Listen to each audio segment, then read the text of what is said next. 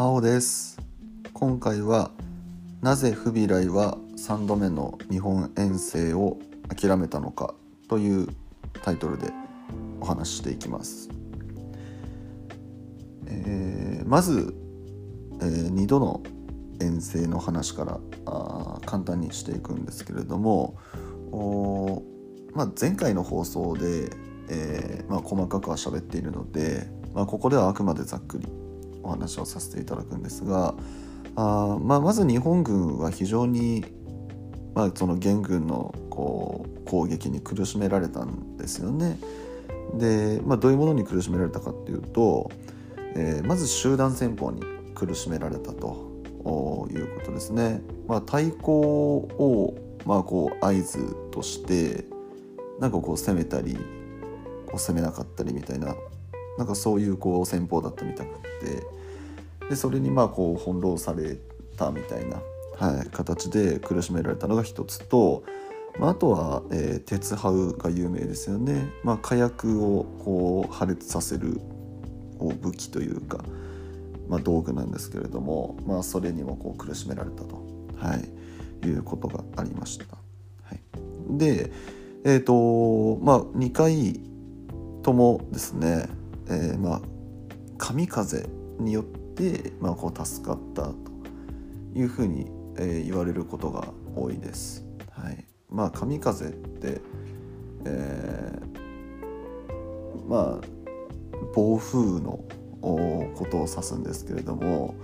お、まあ、これが何で神風って言われたかっていうともともと日本っていうのはこう、まあ、神様によってこう作られた国みたいな、うん。まあ、古事記にねその元ネタみたいなのがこうあるんですけれども、まあ、古事記ねしっかりまだこうストーリー触れられてないのでいつかね放送で触れたいなと思ってるんですけれども、まあ、そのストーリーにあるように、まあ、その日本っていうのはその神様によって作られたんだよっていう、まあ、そういうこうストーリーがありまして建国神話みたいな、ね、ものがもともとありましてでそれのこうまあなんか裏付けみたいな神によって作られた国なので、まあ、その神風がによって、まあ、こう守られたんだよみたいな、まあ、そういうふうな形で、まあ、その日本が神の国であることの、まあ、原因とされたんですよねこの神風っていうのが。まあ、っていうのでその2回ともその暴風雨によってそのまあ日本は守られたみたいなっていうのがこうまあ一昔前は定説になっていたらしいんですけれども実はですね、えー、1回目の戦いである文永の駅っていうのがあるんですけれどもこの文永の駅の際にですねその北九州地方に嵐が吹いたっていうその記録がないんですって。でえーとまあ、統計的にもですね、えー、新暦の11月末、まあ、その攻めあの攻めてきたのが公安公安の駅じゃないすいません文永の駅でその11月の末ぐらいに攻めてきたらしいんですけどその時期ですね、まあ、台風は少ないと言われている時期だそうなんですね。11月の末ってあのまあ今も言いましたけど新暦なので、まあ、今とはちょっと暦が違うのはまあ違うんですけれどもまあでもその11月の末新暦の11月末っていうのは台風が少ない時期なんですって。うん、っていうので、まあ、記録にも残ってないし時期的にもちょっとずれるということでうんそもそもその暴風によって助かったっていうのは本当なのかっていうのがあるらしいんですね。はい、でまあそもそもその元軍がその日本に対するその偵察とか威嚇が目的だったんじゃないかっていう説もあったり、まあ、あとは単純にその指揮系統にこう不備があったんじゃないかっていう、まあ、そういうこう説もあったらしくってまあこの2つにこう共通している言えるのはその嵐による撤退だったのではなくてその元軍が自発的に撤退したんじゃないかっていうそういう説がなんか今では有力らしいんですね。はい、なので これ僕もここのあの話をちょっと勉強するまで知らなかったんですけれどもお恥ずかしながら 普通に授業でもねあの2回とも嵐で救われたんだよみたいな話しちゃったんですがなんかそうでもないかもみたいないうことらしいですね。はいまあ、まあ2回ともってね確かにちょっと奇跡すぎますもんね。はい、ということだそうです。まあ、ただその2回目の港湾の駅これはまあ台風が勝因で間違いないんじゃないかっていう言われてるそうです。でまあ時期的にもその新暦の8月っていう時期らしいんですけど、まあ、台風のシーズンらしいですし、まあ、あとはえーとまあ、元軍のその資料にも暴風がありましたっていう、まあ、その記述があったりとか。あとはですねえっ、ー、とまあ移住のための農具っていうものをこう持ってきてたらしいんですね。その攻めてくる時に。はい、なのでまあそもそも偵察とかじゃなくてもう侵略してそこに移住するっていうもうその意思があるので、まあ、そういう道具を持ってきてるわけじゃないですか。はい、っていうのがあって、まあ、公安の駅は、まあ、暴風によって退けることができたっていうので間違いないんじゃないかと、はい、いうふうに言われているそうです。はい、でえっ、ー、とここからがね、まあ、実際のこのタイトルの本題になってくるんですけれども、まあ、3度目の日本遠征をこうなんで諦めたのかっていうところなんですがこれ厳密に言うとですね今の日本の国土でいうと3度目というかあのこの文永の駅公安の駅以外にも攻め込まれてます。はい、どういうことかっていうとえっ、ー、とまあこの2回はえー、まあ、北九州に攻めてきてるじゃないですか、うん、攻めてきた場所が違うってことなんですね。どこかっていうとまず一つが北海道、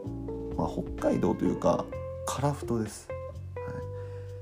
樺太からこう攻めてきたみたくってであのアイヌ人と交戦してるそうなんですね。鎌倉時代この時代の北海道ってまだ日本の領土ではなくてですねもう完全にその外国のような状態なんですね。はい、なので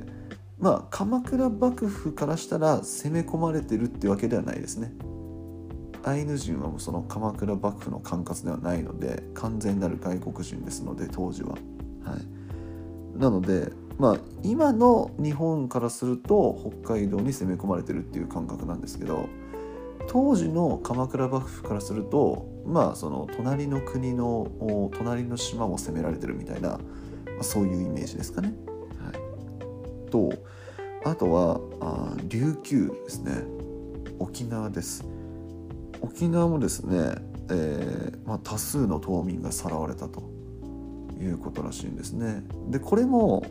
北海道と一緒ですね。当時は琉球王国っていうその全く別の国があって、まあ、当然鎌倉幕府の管轄ではないし日本ではないっていうことでまあそのちょっと離れた島隣の国でも、まあ、そのちょっとしたこう交戦があったっていう、まあ、そういう話ですよね。はい、でまあなのでこの当時その日本にもその2回攻めておきながらまあ北海道を攻めたり沖縄をこう、まあ、に行ったりっていう形で、まあ、とにかくいろんなところに遠征に行っていたそうなんですね元軍が。でまあその中でそのベトナム今のベトナムにその攻めに行った時にこれが失敗したらしいんですね。でまあ失敗がこう続いて、まあ、それこそだからまあ北海道でもうまくいかずで日本にも2回とも撃退されで沖縄もしっかり攻めきれずでベトナムもこう負けるっていういろんなところに手は出したはいいけどもう全てうまくいかないっていう状態になってしまいでそこからですねこう内乱が起こっちゃったらしいんですね元軍の。その元の国内で。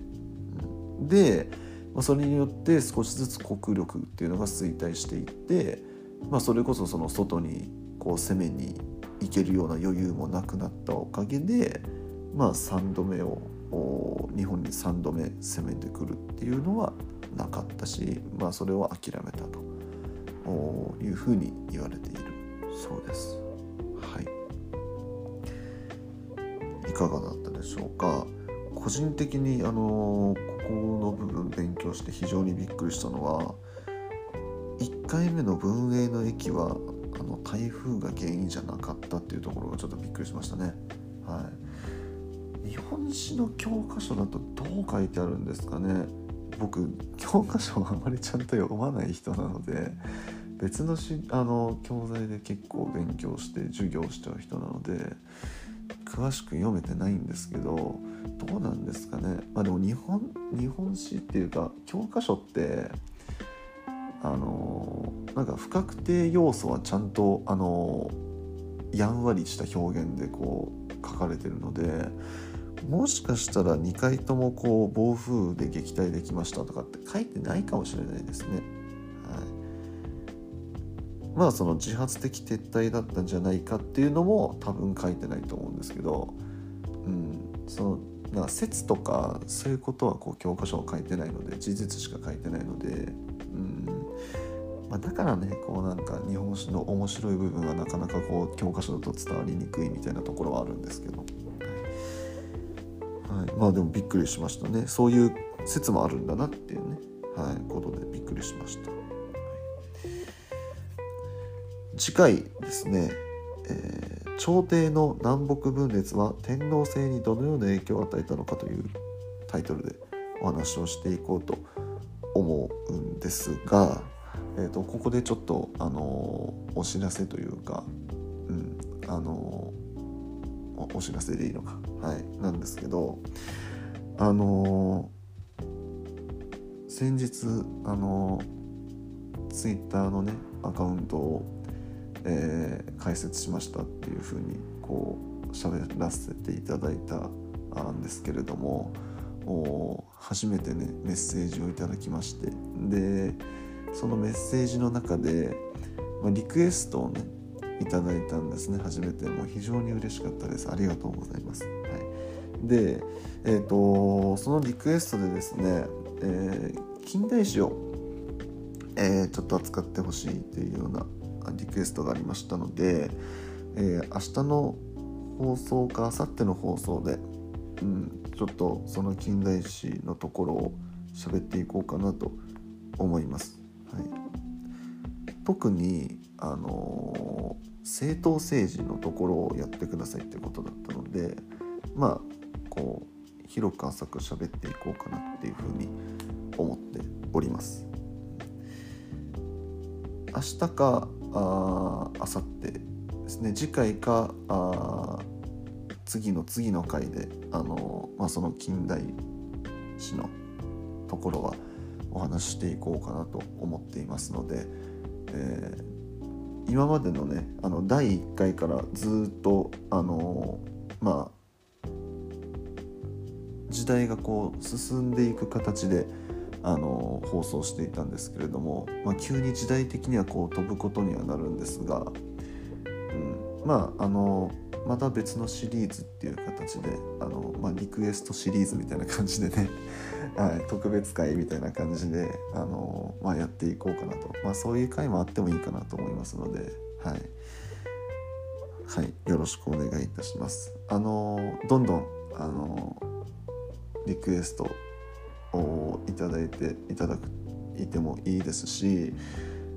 あとはあれですね、まあ、応援メッセージとか、はい、あとはまあもっとこういう風に喋った方がいいようですとか。うん、言っていただけるとありがたいなと思いますのでぜひぜひよろしくお願いいたします。このチャンネルでは、えー、現役高校教師が気軽に楽しく学校の勉強に触れてほしいという思いでおしゃべりをしておりますので、えー、次回の放送もぜひ聞きに来てください。それでは今回以上になります。最後まで聞いていただいてありがとうございました。